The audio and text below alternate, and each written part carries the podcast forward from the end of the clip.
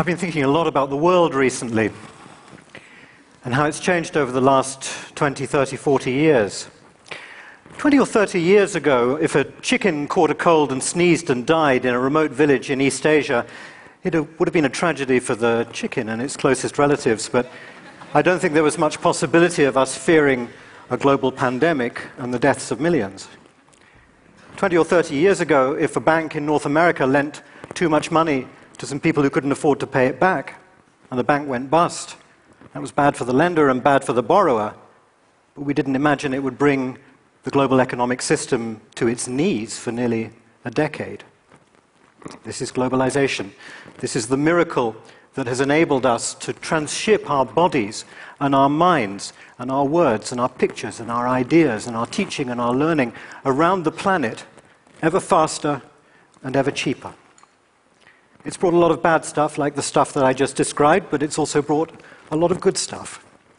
A lot of us are not aware of the extraordinary successes of the Millennium Development Goals, several of which have achieved their targets long before the due date. That proves that this species of humanity is capable of achieving extraordinary progress if it really acts together and it really tries hard. But if I had to put it in a nutshell these days, I sort of feel that globalization has taken us by surprise, and we've been slow to respond to it. If you look at the downside of globalization, it really does seem to be sometimes overwhelming. All of the grand challenges that we face today, like climate change and human rights and demographics and terrorism and pandemics and narco trafficking and human slavery and species loss, I could go on. We're not making an awful lot of progress against an awful lot of those challenges.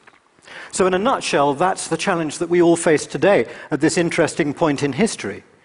That's clearly what we've got to do next. We've somehow got to get our act together, and we've got to figure out how to globalize the solutions better so that we don't simply become a species which is the victim of the globalization of problems. Why are we so slow at achieving these advances? What's the reason for it? Well, there are, of course, a number of reasons, but perhaps the primary reason is because we're still organized as a species in the same way that we were organized two or three hundred years ago. There's one superpower left on the planet, and that is the seven billion people, the seven billion of us who caused all these problems. The same seven billion, by the way, who will resolve them all. But how are those seven billion organized? They're still organized in 200 or so nation states, and the nations have governments that make rules and cause us to behave in certain ways. And that's a pretty efficient system. But the problem is that the way that those laws are made and the way those governments think is absolutely wrong for the solution of global problems because it all looks inwards. The politicians that we elect and the politicians we don't elect, on the whole, have minds that microscope. They don't have minds that telescope. They look in they pretend, they behave as if they believed that every country was an island that existed quite happily independently of all the others on its own little planet in its own little solar system. This is the problem. Countries competing against each other, countries fighting against each other. This week, as any week you care to look at, you'll find people actually trying to kill each other from country to country. But even when that's not going on, there's competition between countries, each one trying to shaft the next. This is clearly not a good arrangement. We clearly need to change it. We clearly need to find ways of encouraging countries to start working together a little bit better. And why won't they do that? Why is it that our leaders still persist in looking inwards? Well, the first and most obvious reason is because that's what we ask them to do. That's what we tell them to do. When we elect governments or when we tolerate unelected governments, we're effectively telling them that what we want is for them to deliver us, in our country, a certain number of things. We want them to deliver prosperity, growth, competitiveness, transparency, justice, and all of those things. So, unless we start asking our governments to think outside a little bit, to consider the global problems that will finish us all if we don't start considering them, then we can hardly blame them if what they carry on doing is looking inwards, if they still have minds that microscope rather than minds that telescope. That's the first reason why things tend not to change. The second reason is that uh, these governments, just like all the rest of us, are cultural psychopaths. I, I, I, don't mean to be rude, but you know what a psychopath is. A psychopath is a person who, unfortunately, for him or her, lacks the ability to really empathize with other human beings. When they look around, they don't see other human beings with deep, rich, three dimensional personal lives and aims and ambitions. What they see is cardboard cutouts. And it's very sad and it's very lonely. And it's very rare, fortunately. But actually, aren't most of us not really so very good at empathy? Oh, sure, we're very good at empathy when it's a question of dealing with people who kind of look like us and kind of walk and talk and eat and pray and wear like us. But when it comes to people who don't do that, who don't quite dress like us and don't quite pray like us and don't quite talk like us, do we not also have a tendency to see them ever so slightly as cardboard cutouts too? And this is a question we need to ask ourselves. I think constantly we have to monitor it. Are we and our politicians, to a degree, cultural psychopaths? The third reason is hardly worth mentioning because it's so silly, but there's a belief amongst governments that the domestic agenda and the international agenda are incompatible and always will be. This is just nonsense. My day job, I'm a policy advisor. I've spent the last 15 years or so advising governments around the world, and in all of that time, I have never once seen a single domestic policy issue that could not be more imaginatively, effectively, and rapidly resolved than by treating it as an international problem, looking at the international context, comparing what others have done, bringing in others, working externally instead of working internally. And so you may say, well, given all of that, why then doesn't it work? Why can we not make our politicians change? Why can't we demand them? Well, I, like a lot of us, spend a lot of time complaining about how hard it is to make people change. And I don't think we should fuss about it. I think we should just accept that we are an inherently conservative species. We don't like to change.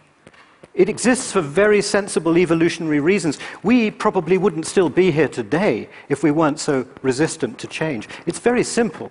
Many thousands of years ago, we discovered that if we carried on doing the same things, we wouldn't die because the things that we've done before, by definition, didn't kill us. And therefore, as long as we carry on doing them, we'll be okay. And it's very sensible not to do anything new because it might kill you. But of course, there are exceptions to that, otherwise, we'd never get anywhere. And one of the exceptions, the interesting exception, is when you can show to people that there might be some self interest in them making that leap of faith and changing a little bit. And so I've spent a lot of the last 10 or 15 years trying to find out what could be that self interest that would encourage not just politicians, but also businesses and general populations, all of us, start to think a little more outwardly, to think in a bigger picture, not always to look inwards, sometimes to look outwards. And this is where I discovered something quite important. 25, uh, 2005, I launched a study called the Nation Brands Index. What it is, it's a very large scale study that polls a very large sample of the world's population, a sample that represents uh, about 70% of, the, uh, of the, the, the, planet's population. And I started asking them a, a series of questions about how they perceive other countries. And the Nation Brands Index over the years has grown to be a very, very large database. It's about 200 billion data points tracking what ordinary people think about other countries and why. Why did I do this? Well, because the governments that I advise are very, very keen on knowing how they are regarded. They've known, partly because I've encouraged them to realize it, that countries depend enormously on their reputations in order to survive and prosper in the world. If a country has a great positive image, like Germany has, or Sweden or Switzerland, everything is easy and everything is cheap. You get more tourists, you get more investors, you sell your products more expensively. If, on the other hand, you have a country with a very weak or a very negative image, everything is difficult and everything is expensive. So governments care desperately about the image of their country because it makes a direct difference to how much money they can make. And that's what they've promised their populations they're going to deliver. So a couple of years ago, I thought I would take some time out and speak to that gigantic database and ask it, why do some people prefer one country more than another? And the answer that the database gave me completely staggered me. It was 6.8. I haven't got time to explain in detail. Basically, what it told me was the, the kinds of countries we prefer are good countries. We don't admire countries primarily because they're rich, because they're powerful, because they're successful, because they're modern, because they're technologically, technologically advanced. We primarily admire countries that are good. What do we mean by good? We mean countries that seem to contribute something to the world in which we live. Countries that actually make the world safer or better or richer or fairer. Those are the countries we like. This is a discovery of significant importance. You see where I'm going? Because it squares the circle. I can now say, and often do, to any government, in order to do well, you need to do good. If you want to sell more products, if you want to get more investment, if you want to become more competitive, then you need to start behaving. Because that's why people will respect you and do business with you. And therefore, the more you collaborate, the more competitive you become. This is quite an important discovery. And as soon as I discovered this, I felt another index coming on. I swear that as I get older, my ideas become simpler and more and more childish. This one is called the Good Country Index. and it does, it does exactly what it says on the tin. It measures, or at least it tries to measure, exactly how much each country on Earth contributes, not to its own population, but to the rest of humanity. Bizarrely, nobody had ever thought of measuring this before. So, my colleague Dr. Robert Govers and I have spent the best part of the last two years, with the help of a large number of very serious and clever people, cramming together all the reliable data in the world we could find about what countries give to the world. And you're waiting for me to tell you which one comes top. And I'm going to tell you, but first of all, I want to tell you precisely what I mean when I say a good country. I do not mean morally good. When I say that country X is the goodest country on earth. And I mean goodest, I don't mean best. Best is something different. When you're talking about a good country, you can be good, gooder, and goodest. It's not the same thing as good, better, and best. this is a country which simply gives more to humanity than anything, any, any other country. I don't talk about how they behave at home because that's measured elsewhere. And the winner is Ireland.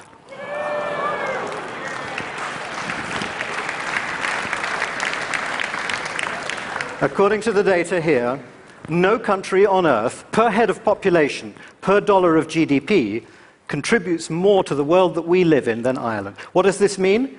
This means that as we go to sleep at night, all of us, in the last 15 seconds before we drift off to sleep, our final thought should be, God damn it, I'm glad that Ireland exists. and that